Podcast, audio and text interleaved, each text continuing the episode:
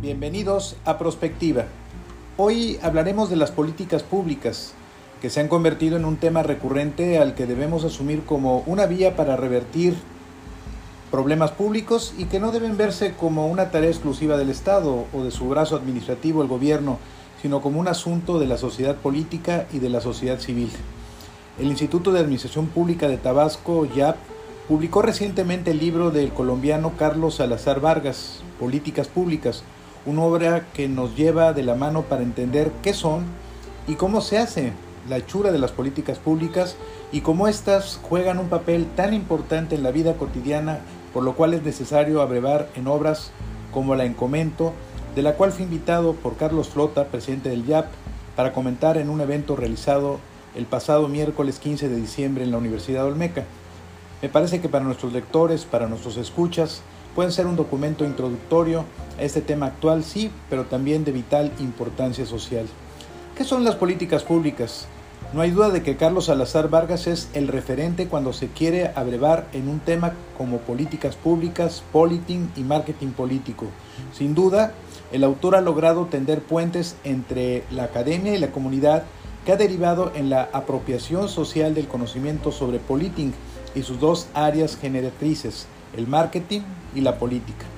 En estos tiempos, en los que la democracia está sujeta a enormes presiones que ponen en peligro su supervivencia, resulta esencial fortalecer, primero que todo, el aprecio por la política y no olvidar que ésta, entendida como el arte de gobernar, es al mismo tiempo la mejor forma de revertir las controversias a través del diálogo consensuado y las propuestas constructivas. A nivel planetario estamos observando los vaivenes y la volubilidad de los actores principales de la política, que no son los políticos sino los ciudadanos. La ciudadanización de la política es un proceso necesario para garantizar la pervivencia de los modelos democráticos que mantengan viva y activa a la sociedad política que tiene que transitar primero por el estadio de la sociedad civil. El gran reto que debemos enfrentar es la decantación de la política a causa de la nefanda participación de políticos que lejos de profesionalizar este noble arte, lo han prostituido, desacreditado. Necesitamos entonces reformular la relación entre política y sociedad, entre sociedad y política. Carlos Salazar Vargas ha construido una magnífica atalaya fundada en una triada capaz de lograr un reposicionamiento de la política y de los políticos valiéndose de las herramientas que aporta el politing y un replanteamiento de las políticas públicas como generadoras de cambios que trasciendan. El marketing político integrado y la hechura de las políticas públicas, la propuesta presentada por el autor, es una metodología sí, pero al tiempo es una secuencia, un protocolo para construir mensajes políticos, diseñar campañas y sobre todo empoderar a la política como el principal argumento al generar propuestas alternativas de cambio, de transformación, desde las diferentes ópticas ideológicas o partidarias que se consideren. Abrevar en esta obra, como la muy vasta aportación bibliográfica de este colombiano convertido en ciudadano del mundo, redituará, seguro, en enormes beneficios personales y sociales. En su libro Políticas Públicas, Carlos Salazar establece que el panorama político ha sufrido indudablemente un cambio radical. Los viejos supuestos, las teorías tradicionales y las formas de análisis, acción y retroalimentación han perdido vigencia frente a las nuevas dinámicas que orientan los destinos gubernamentales del tercer milenio. Señala que el concepto de políticas públicas tiene diferentes variantes, lo cual obedece a que en los idiomas con ascendencia latina, entre ellos el castellano, la palabra política tiene dos acepciones diferentes. La primera corresponde a la expresión inglesa politics, con la cual se designa la práctica de la competencia política especialmente entre partidos y a través de estrategias desarrolladas por los políticos profesionales. Es la actividad dirigida a la conquista, ejercicio y mantenimiento del poder, o como algunos lo denominan, es el arte de lo posible. La segunda hace referencia al vocablo inglés policy, policies en plural, con significado de directriz o curso definido de acción, deliberadamente adoptado y perseguido para conseguir un determinado objetivo. El problema estriba, nos dice Carlos Salazar, en que nuestro idioma no se dispone de vocablos diferentes para expresar una y otra realidad. La utilización del término política nos dice, para ambas, implica rigidez y falta de expresividad, lo cual origina, entre otras cosas, confusión y relegación del segundo significado a fines eminentemente académicos. En su libro, establece que estas están constituidas por un conjunto de medidas concretas que conforman la verdadera sustancia de una política pública. Carlos Salazar señala también que una política pública tiene un público o públicos que pueden llamarse individuos, grupos u organizaciones cuya situación está afectada por esa política pública. Precisa el autor que es primordial que una política pública tenga metas precisas y objetivos claros, sustentados en normas y valores. Una política pública, nos recomienda, debe estar fundada en tres principios fundamentales. La predicción, no es posible pensar, pensar, que se tome una decisión sin tener un futuro deseable y posible como referencia. Planeación prospectiva. Decisión, formular política, lo que implica decidir una y otra política. Y acción, la diferencia entre el discurso y las políticas públicas. Si no hay acción, estamos únicamente frente a un discurso. Permítame referirme a otro teórico de las políticas públicas, a Luis F. Aguilar, quien precisa que la ciencia política, atendiendo temas irrelevantes, sofisticadísimos en el terreno de la metodología, pero insignificantes en el terreno práctico, se partía de una idea equivocada. El estudio de la acción concreta del gobernar, el gobierno en acción, no era objeto de estudio o no el objeto primordial de la ciencia política. El enorme vacío que durante mucho tiempo existió giraba en torno a la pregunta fundacional, ¿cuál podría ser la contribución y relevancia de la ciencia a la política real?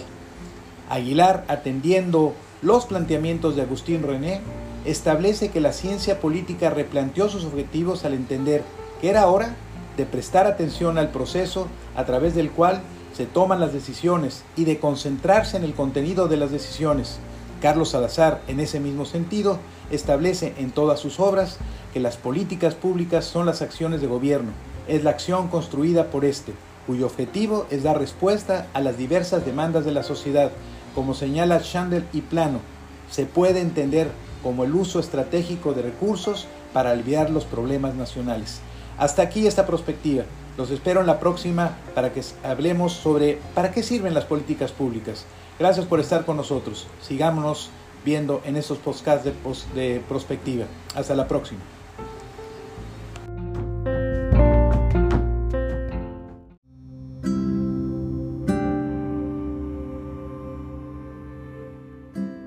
Bienvenidos a Prospectiva.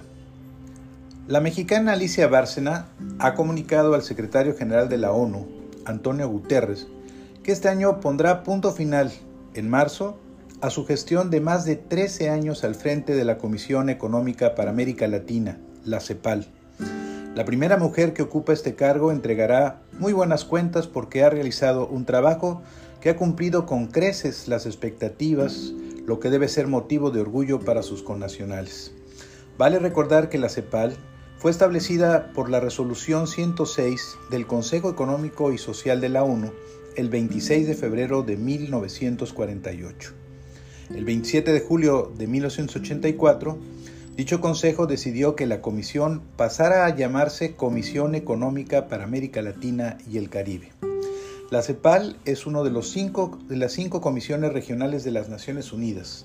Su sede está en Santiago de Chile. Su objetivo es contribuir al desarrollo económico de América Latina y el Caribe.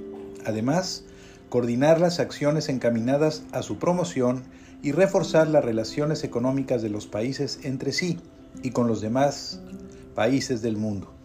Con la incorporación de la región del Caribe, también se sumó a sus tareas la promoción social. ¿Cuál es el legado que deja Alicia Bárcena? La diplomática mexicana, quien asumió el puesto el 1 de julio del 2008, fue designada por el entonces secretario general de la ONU, Ban Ki-moon. Se ha distinguido por su incansable lucha a favor de la igualdad, en diversos espacios y en su amplia obra bibliográfica, ha insistido en que la desigualdad tiene varias caras, pero se ha centrado de manera muy particular en la desigualdad que flagela a las mujeres a lo largo de su trayecto de vida, desde su nacimiento hasta su muerte. Su papel como promotora de acciones económicas y sociales, de políticas públicas orientadas a promover la inclusión, le han merecido el reconocimiento a su aporte intelectual, al tema de desarrollo social y a la generación de oportunidades para los sectores menos favorecidos de la sociedad, entre los que destacan, insiste una y otra vez, las mujeres. Al conocer su decisión, el portugués Antonio Guterres destacó que Bárcena se consolidó como progresista y visionaria, desplegando su trabajo con un liderazgo estelar, articulando a los más diversos actores latinoamericanos y del Caribe, incluyendo a jefes de Estado, comunidades locales, la academia, organizaciones de la sociedad civil e instituciones multinacionales. El secretario general de la ONU resaltó además que fue una de las primeras en la ONU en colocar la igualdad en sus múltiples manifestaciones, incluida la igualdad de género, como piedra angular del desarrollo sostenible y en destacar los desafíos específicos de los países de ingresos medios. Guterres fue contundente en su señalamiento de que Alicia Bárcena ha llevado a la CEPAL a otro nivel. Por todo lo anterior, dados como somos los mexicanos en no reconocer el valor de nuestros paisanos, especialmente cuando su actuar se da en el exterior, me parece obligado hacer un reconocimiento a esta mujer diplomática de carrera. La revista Forbes recientemente hizo lo propio, le dio un reconocimiento por su trayectoria a favor de la igualdad.